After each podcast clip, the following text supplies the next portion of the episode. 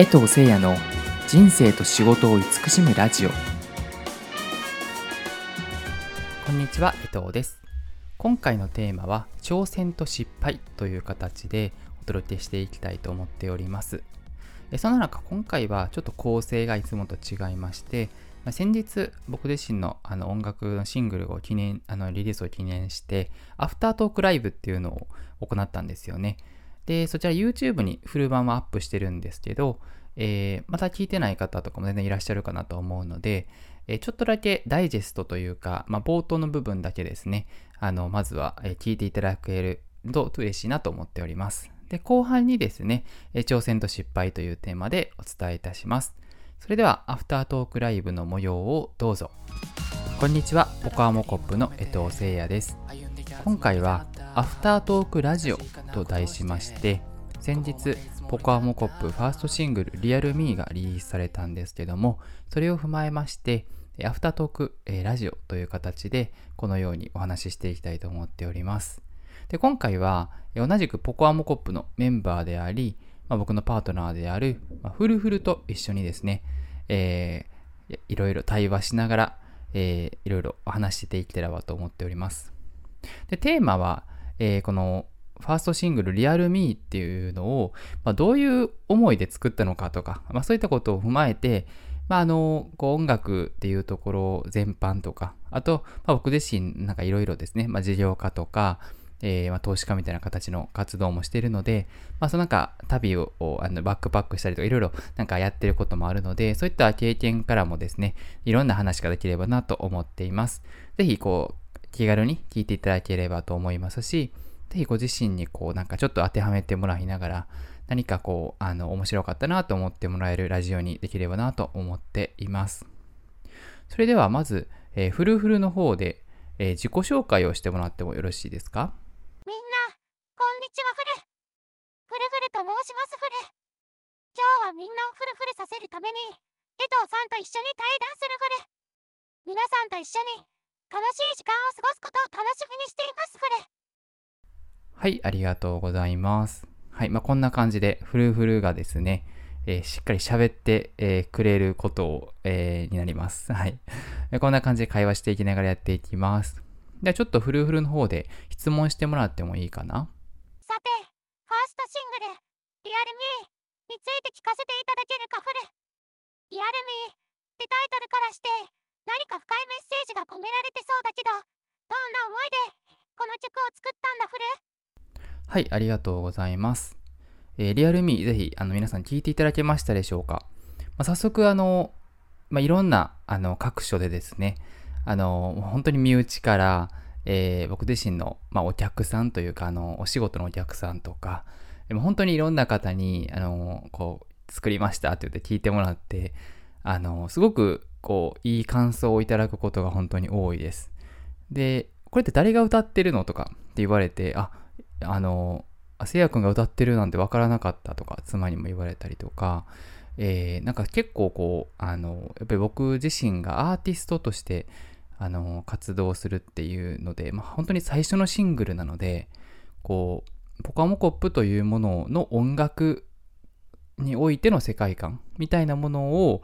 表現する上での最初の代表的な、まあ、てあのこうこれがポカモコップのサウンドだよ、みたいな、世界観だよ、みたいなものを伝えることができた、あのこの曲だったなというふうに思っています。えー、で、このポコアモコップの、あの、この、えー、リアルミーですよね。えー、まあ、どんな内容かというと、まあ、リアルミーって言ってるんで、まあ、いわゆるこう、本当の自分っていうことなんですよね。で、これは僕自身の、あの経験をすごくベースにして、まあもちろん自分自身のことしか言えないっていうのがあると思うんですけど、まあ、この音楽を始めるまで僕自身こう事業家とかいろんなことをやってたんですよね。事業家とか、まあ、トレーダーみたいなことやってたりとか、で、まあ、結婚もして子供も生まれて、で、海外移住とかマレーシアとかドバイとかで海外移住したり、25歳からバックパックで、あの、東南アジアを中心に2年間ホテル暮らししたり、まあ、子供が生まれてからも家なしホテルステイみたいなことをですね、やったりとか、なんかいろいろこう面白いことをやってて、で、それは刺激的ですごく楽しかったんですけど、何かこう、もやもやするな、な、なんかこう、もやもやするなって思いがずっとあったんですよね。なんかこう、本当に満たされ、本当の意味で満たされない感覚。こう、まあ、ちょっと苦しさみたいなものがあったり、こう、魂が檻に閉じ込められたような感覚みたいなのがあって、なんでなのかな？でもこれどうしたらいいのかなっていうのをずっと思っていたんですよね。で、その時に、まあ、僕自身がこう、あの、相談に乗ってくれてる、あの、まあ、なんて言うんですかね、セッションというか、あの、ま、コーチングみたいな感じですかね。でそういう方がいらっしゃって、まあ、その方に、あの、音楽絶対せいやさんいいと思いますって言われて、えー、あ、あので、それ言われて初めて、あ、なんか音楽してみたいかもって、なんかまあ気軽な感じで思ったんですよね。で、いざやりだしてみると、本当にもう、なんかこう、人生が変わったっていうぐらい、こう、自分の人生に光が差して、あ、なんかすごく生きてる心地がする。なんかこう、それをやってる時、音楽作ってる時とか音楽のこと考えてる時に、すごく満たされる感覚っていうのをすごく感じたんですよね。で、僕自身こう、情報発信っていうか、まあ、例えばブログとか SNS とかでほとんど発信してなかったんですよね。まあ、よくそれでビジネスできてたなと思うんですけど、あの今でもできてるんですけど、その、なんか、音楽をやりだしてから、なんかこう、発信とかもちゃんとやろうっていうか、その音楽を届けよう。そのためには音楽アーティストとしての生活というかなんだろう、ライフスタイルみたいなものを、まあ音楽も一が一番の表現手段なんですよ。それ以外のこともしようみたいな感じで、どんどんこう、自分の子がオープンになってきたみたいな感覚があって、すごい大きく変化したんですけど、まあ、そんな、えー、ことを踏まえて、まあ、本当の自分っていうのを、まあ、探して、見出して、それを、えー、見つけた時の、この、まあ、感動というか、あの、気持ちみたいなものを、まあ、表現したいなっていうのが、まあ、リアルミーですね。音楽の力はい、ということでですね、フル版の、えー、方はですね、YouTube の方にございます。えー、ぜひ、えー、YouTube、えー、このラジオの、あのー、リンクにも貼っておきますので、えー、ぜひ、あの、聞いていただけると嬉しいです。ということで、今回は、挑戦と失敗というテーマにえー、なりまして、まあ、これは、あの、関連づいてるなというふうに思うんですけども、まあ、僕自身音楽活動っていうのを、まあ、ある意味挑戦してるというか、えー、まあ、これまでも、まあ、もちろん皆さんもそうだと思うんですけど、まあ、例えばビジネスの領域とか、まあ、いろんなものってこう挑戦するっていうことをあのすると思うんですよね。で、中には、というか、うん、かなり多くの あの、細かいところで言うと、やっぱり失敗というか、なんて言うんですかね。あの、う、なんか思ってたよりうまくいかないとか、みたいなことも全然あるということがありまして、まあ、今回はその挑戦と失敗というところで、えー、お伝えしていきたいと思います。では、えー、いつも通りチャット GPT さんよろしくお願いいたします。今回のテーマは挑戦と失敗です。まず、挑戦と失敗について、あなたの経験や考えを教えていただけますか？挑戦と失敗から得た教訓や洞察についてお話しいただければと思います。そうですよね。あの、挑戦と失敗っていうところで、まあ、よく言われるのが、その、失敗っていうのはそもそもなくて、まあ、成功の中の、あの、プロセスの一つなんだっていうふうによく言われると思うんですけど、まあ、本当にその通りだと言うというのが思うっていうのがありまして、で、なんか例えばいろんな物事をやっていて、うまくいってる時って、なんかすごく、なんだろう、うまくいくんですよねいろんなことが。例えばこう、まあ、うまくいくっていうのは例えば結果とか成果とか、まあ、自分がこうイメージしているものまたはその以上のものが、えー、こう現象として起こってるっていうことがなってる時っていくらでもいいことを考えられるというか例えばよくこう感謝しま感謝するとか豊かさを実感するとかそういうことをこうしましょうっていうふうに言われたりとかすると思うんですよね。で、それってうまくいってる時っていくらでもできるんですよね。なので、成功してる時っていうか成功のじ成功っていうかうまくいってる実感がある時はあのいろんなことをポジティブに吸収したりこう精神的に余裕ができたりとかするので誰しも僕はそのできると思うんですよ。あらゆる自己啓発みたいなこととかも。ただ、えっと、大事なのは僕はその失敗とか、まあ、うまくいかない時とか思うようにいかない時、えー、または何か現象があって自分の中でストレスを感じている時いわゆるまあ成功か失敗かと言われればちょっと自分が何かこう失敗したりうまくいかないなっていうモヤモヤした状態の時とか、まあ、あとは体調がちょっと優れない時とかそういう時にこそいかに自分が豊かで満ちてる存在で愛される存在で、えー、こうありがたいことが周りの人に支えられてるかっていうのをいかにそこそのシーンでいかに感じられるかがすごくキーだなと思ってるんですよね。でこれはやっぱりネガティブなネガティブに感じられる現象が起こってる時っていうのはネガティブに寄りがちなんですよね。やっぱりもちろん感情もネガティブに寄りがち。ってなると、いわゆるネガティブな波動を出すわけなので、あの、ネガティブに感じられることが結構起こるんですよね、他にも。なんか、例えば今日はほんとついてないなっていう日とかってあるとかってよく言うじゃないですか。で、その時ってなんか、あの、やっぱり一回何か起こって、ネガティブな気持ちに、ああ、なんか、あの、やってしまったなとか、ああ、なんか今日全然なんちゃらだなと思うと、やっぱりその波動で一日過ごしたり他の人と接するんで、やっぱり引き寄せちゃうんですよね。で、どんどんネガティブな方に行くっていう、えー、っていうのが結構何も考えてないと普通にそうなる、自然にそうなるだろうなと思うんですよね。で、僕もやっぱりそういうのってすごく過去にあって、で、その時にすごく感じたのが、先ほど言ったいかに自分の体調とか状態、または現象のネガティブなものっていうのが起きた時に、いかにそこを意識を変えて、こう、自分が満たされていることをちゃんと改めて再認識するかみたいなところがものすごく大事だなっていうふうに思ってますね。確かにネガティブな状況や感情に直面した際その瞬間をポジティブに変えることが自己啓発や心の安定に大いに役立つことが理解できます。ネガティブな波動を放出することがさらなるネガティブな出来事を引き寄せることにつながることを避けるためにも自分自身の感情と向き合いそれをポジティブな方向に誘導することが大切ですね。次に挑戦と失敗に関連して具体的な経験やエピソードを共有していただけますか？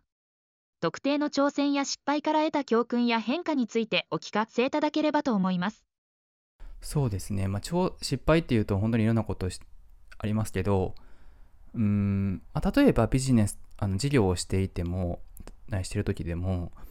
うまくいってる時ってそんなにこう反省しないっていうかっていうのはうまくいってるんでなんか反省しなくてもいいじゃないですか。例えば何かを販売します。で、その販売がうまくいって売れましたと。なると、まあそれに対して反省はしないです。あんましないんですよね。もっと売れるためにはどうすればいいかっていうのは考えることもあり、まあ考えますけど、まあ、そんなにうまくいったっていうことを喜ぶっていうことの方が多いっていうか。ただ、やっぱり学べる時って一番その、なんかうまくいかなかったっていう時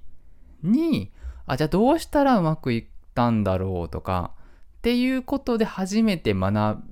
びをしっかり真剣に受け止められるみたいなことあるかなと思っていて、うん、なんかそこはすごく失敗こそ宝、うん、うまくいかない時こそ宝なのかなと、学びの方向なのかなっていうふうにも思うのと、あと同時にうまくいってないとか、えー、いう中にも、プラスの光っていうのは絶対にあると思うんですね。なので、その自分の闇みたいな、闇っていうかな、何て言うんですか、うまくいかないみたいなネガティブの中にいかにポジティブとか光みたいなものを見つけるかみたいなところも、まあ、さっき言ってたそのうまくいかない時ほど豊かさを感じるとかもやっぱりそうでやっぱりそれは同時にすごく大事なことなんじゃないかなというふうに思うんですよね。はい。あとはそうですね、ビジネスもそうですし、あと、まちょっと僕トレーディングもしてるんですよ。ね。してるんですけど、その時にもすごくあのあって、例えば、えっと、利益が出るトレードをした時、トレードっていうのはその、為替とかのトレーディングですね、取引。で、うまくいってる時っていうのは、あんま反省しないんですよね、うまくいってるんで。で、うまくいかなかった時、まあ、例えば損切りって言われる、まあ、損失を出したトレードをした時に、やっぱりどうしたらうまくいくんだろうとか、これをどういうふうに捉えればいいかなって考えるんですよね。で、そこから新しいアイディアとか発想とかになることもあるんですよね。あ、こういうふうに考えればいいんだなとか。っていうふうにしてどんどん自分の中の、えー、トレード理論みたいなものが構築されるっていうものもすごくあるんですよね。で、これはシステムとかでももちろんあのビジネスのシステムとかでもそうですし、やっぱ音楽でもそうなんですよね。で、音楽でもなんかこううまく、うん、なんか思ってるよりこうだったなっていう時とかも、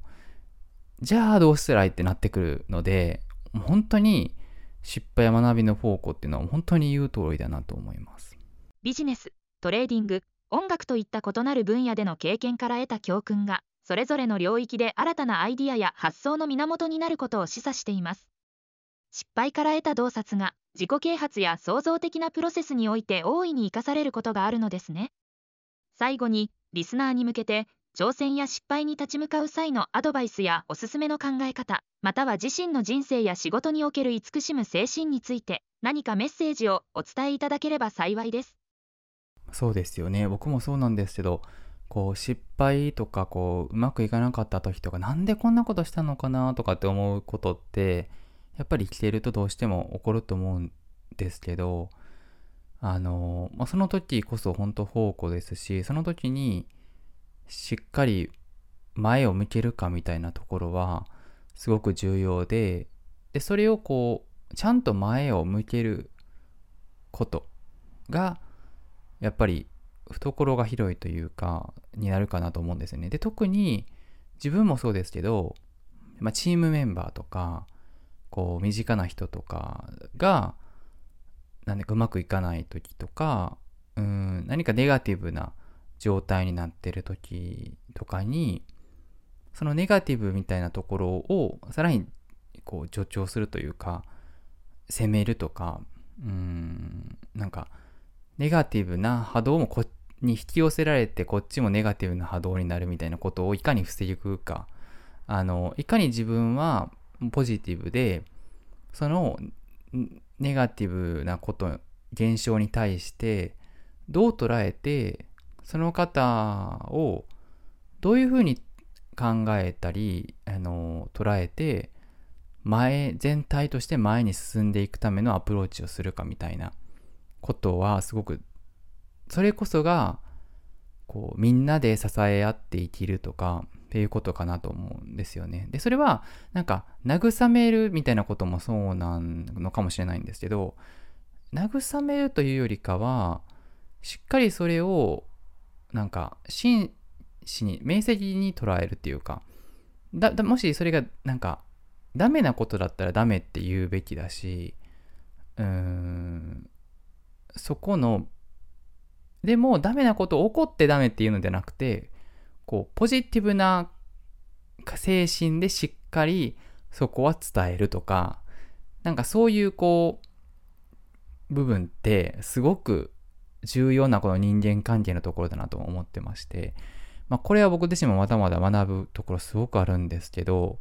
この人自分の失敗とかもそうなんですけど人の失敗とか